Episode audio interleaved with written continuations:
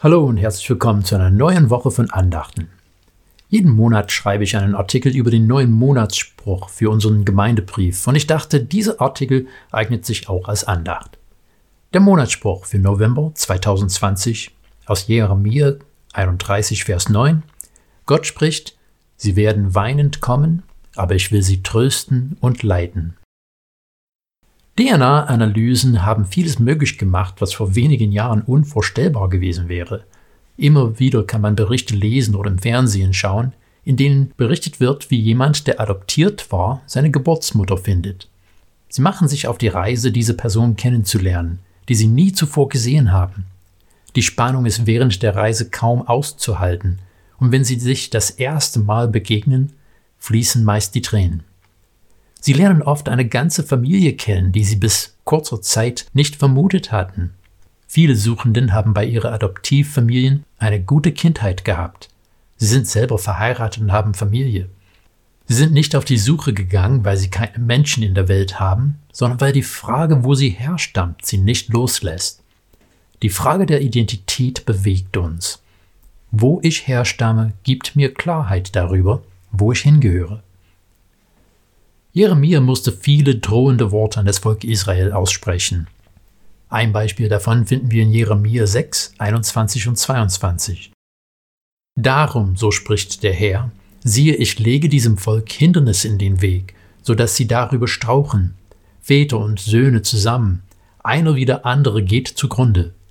So spricht der Herr, siehe, ein Volk zieht vom Nordland heran, eine große Nation bricht auf von der Grenzen der Erde.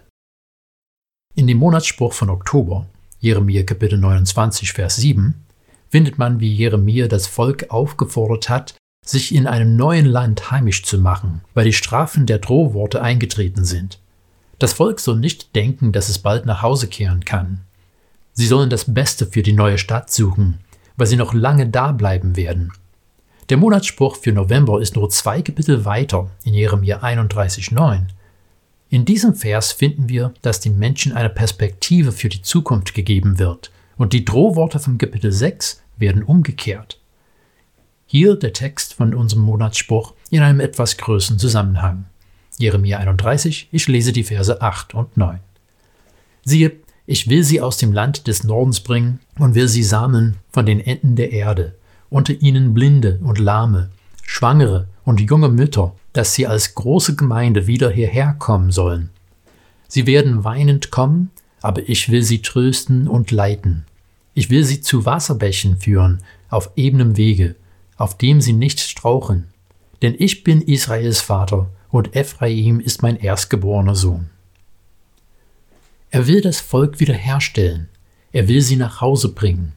Sie sollen wissen, wo sie herkommen, und sie sollen keinen Zweifel haben, dass ihr Vater sie liebt.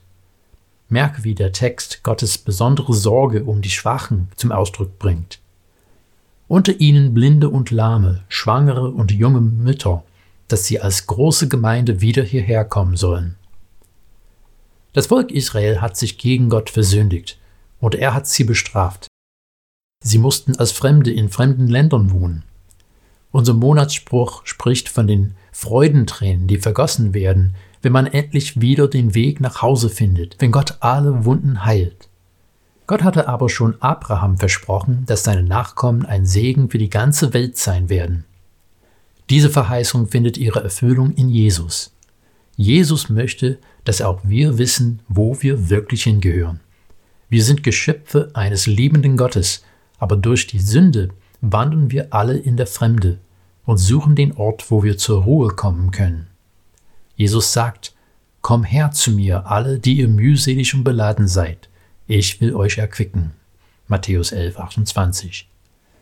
Wir können weinend zu ihm kommen, und er wird uns trösten und leiten. Morgen kommt dann der erste Podcast in Bezug auf die aktuelle Predigtreihe Zweifellos. Dann bis morgen.